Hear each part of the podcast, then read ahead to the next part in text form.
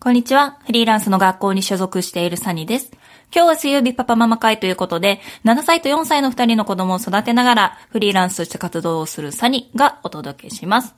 で、今日のテーマは、続、パートしながら副業で月3万円稼ぐ方法。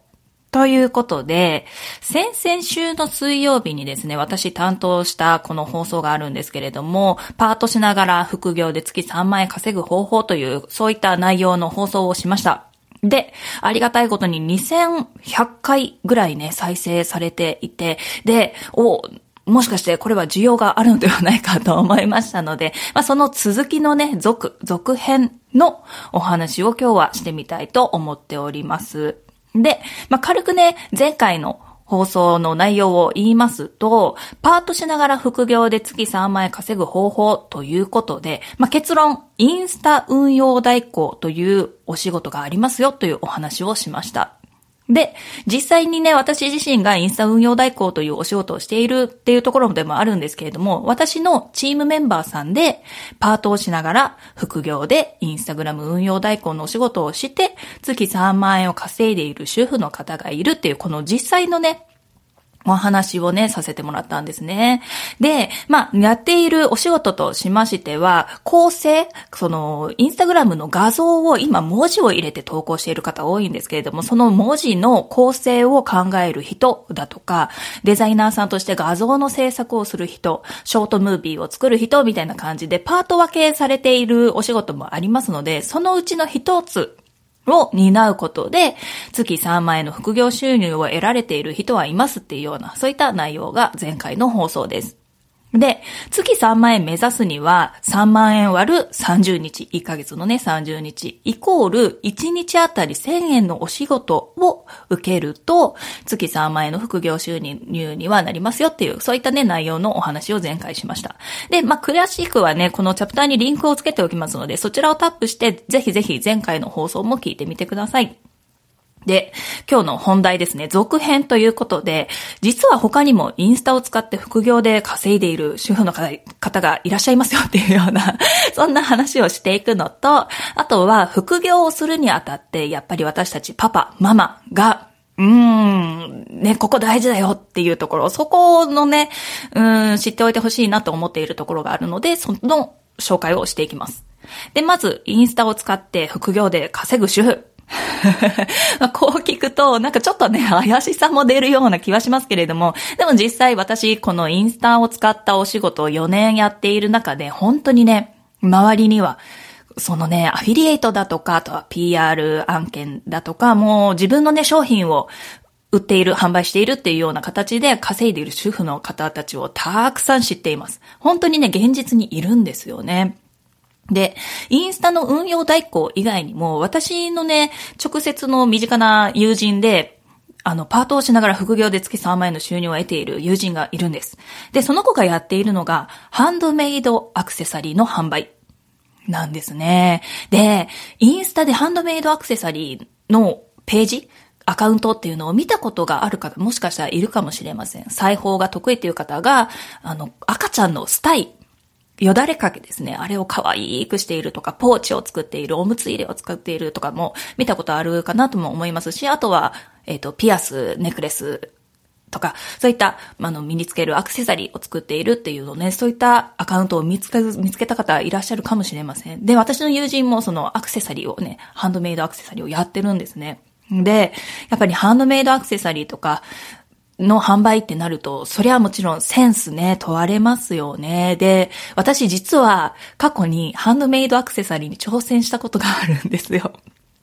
あるんです。なんかビーズみたいなのをね、自分で、あの、どういう手芸屋さんっていうのかな？そういったところで、あの、見つけてこれ可愛いと思ったものをつなげて、ピアスを作ってみたりとかしたんですけれども、まあ、センスがね、ちょっと、うん、これは販売には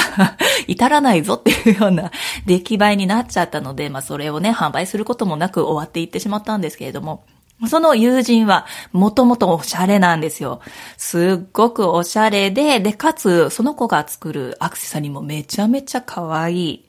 そう。まあ、そういったデザインセンスのある友人なので、実はインスタのフォロワーさんも3万フォロワーぐらいはね、いらっしゃるんですよね。あの、インスタで、このアクセサリーの投稿だけで3万フォロワーいったというわけではなくって、その子は本当に身なりもおしゃれで可愛い、顔も可愛い。うん。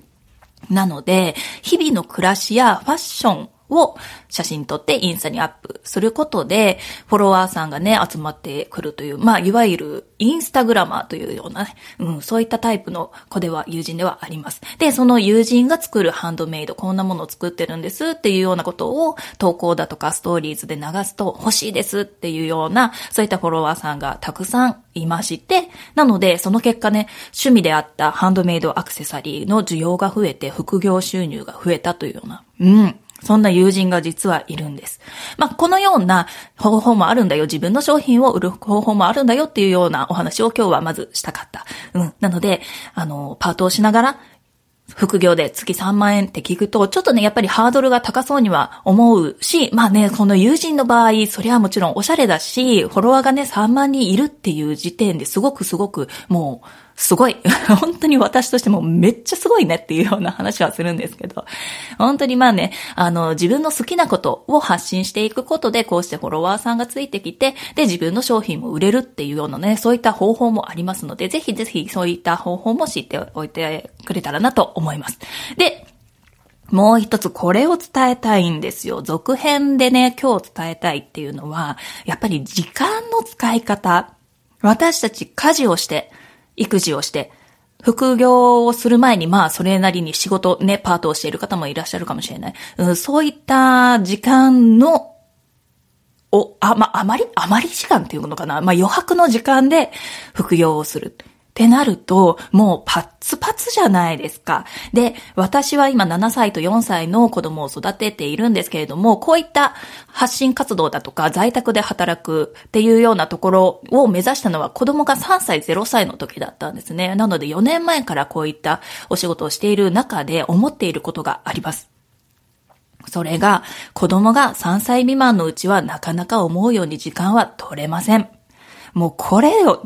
これを言いたい。そうで、まあ、経験上ね、0歳の子供がいる家庭では、やっぱりパパママ24時間365日いつでも呼び出されるじゃないですか。もうね、赤ちゃんに対して親がいないと、誰かお世話をする人がいないと、うん、もう無理、うん、だし、そのね、0歳の赤ちゃんがいる中で時間を作るってなると、真夜中か早朝しか取れない。うん。ってなると、睡眠時間を削ることにはなって、体調不良になったりね、本当にね、親が倒れてしまうみたいな、そういったことになりかねないです。で、1歳になって保育園に預けられるってなると、だいぶね、平日の昼間の時間は取れやすくなります。ただ、保育園に預けて半年ほどって、まあ、熱出るんですよ。まあ、呼び出されるんですよ。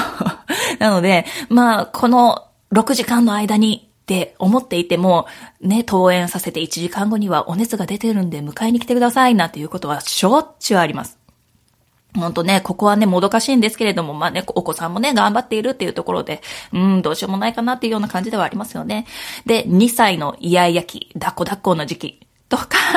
3歳もやっぱりまだまだ甘えん坊っていうような、そういった時期に、副業の時間を取れるかってもう取れないです。うん、なかなか難しいなっていうのが私がね、経験した結論ではあったりはします。で、保育園に入れられるかどうかって、やっぱり時間の使い方としては大きく変わってきますし、私自身も子供が10ヶ月の時から保育園に預けたりはしたんですけれども、まあそうやって保育園に入れて、やっと時間を作ることができて、家事、育児、仕事、副業みたいな感じで両立ができてきたっていうような感じはありますね。で、子供が4歳を、今下の子4歳ですけれども、下の子4歳を過ぎて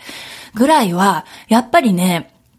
そう、もう、もう去年までと全然時間の使い方が違うって感じ。もう抱っこ抱っこって言われる時間もすごく減りましたし、自分一人でパズルで遊んでいるっていうような時もね、あったりはするのでね、うちの子の場合はですけど。なので、前みたいに、もう寝る時間を削って、みたいな日がなかなかなくなりました。なので、今ね、小さいお子さんがいる家庭では、本当に本当に難しい、うん、タイミングかもしれません。でも3年後とか5年後になると、やっぱりね、自分の時間ってできやすくなるので、そのタイミングを見て副業を始めるのもいいのではないかなとは思います。で、今日のこの放送がいいなと思っていただけたら、ぜひぜひハートマークをポチッと押してください。今日も自分を大事にしながら乗り越えていきましょうね。